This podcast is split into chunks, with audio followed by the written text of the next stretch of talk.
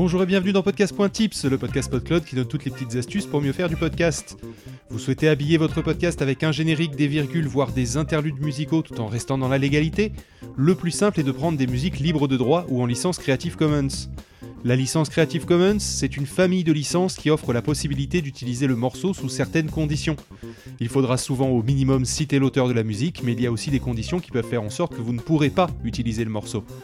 Les usages commerciaux peuvent être interdits par exemple, ou encore la modification peut être interdite, voire même cela peut vous forcer à partager votre émission dans les mêmes conditions de licence. Certaines sont même sous licence Creative Commons 0, cela veut dire que vous êtes libre d'en faire ce que bon vous semble.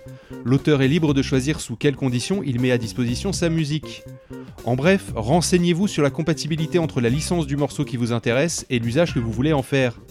Heureusement, les pictogrammes sont standards et mis en évidence sur les plateformes dédiées pour être prévenus avant même de les télécharger. Parlons des plateformes justement, je vais en recommander trois. Tout d'abord, freesound.org, site sur lequel vous pouvez trouver surtout des sons bruts, idéal pour des transitions, des bruitages, des boucles musicales. On y trouve quelques morceaux entiers, mais ce n'est pas la majorité du catalogue.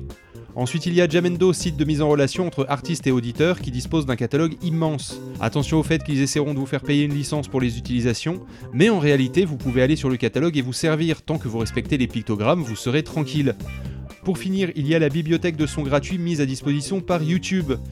Si vous avez un peu de budget pour payer quelqu'un pour le faire, ou des connaissances pour le faire vous-même, le mieux reste quand même d'avoir un morceau original rien qu'à vous comme générique. Vous serez ainsi certain d'être libre de son usage.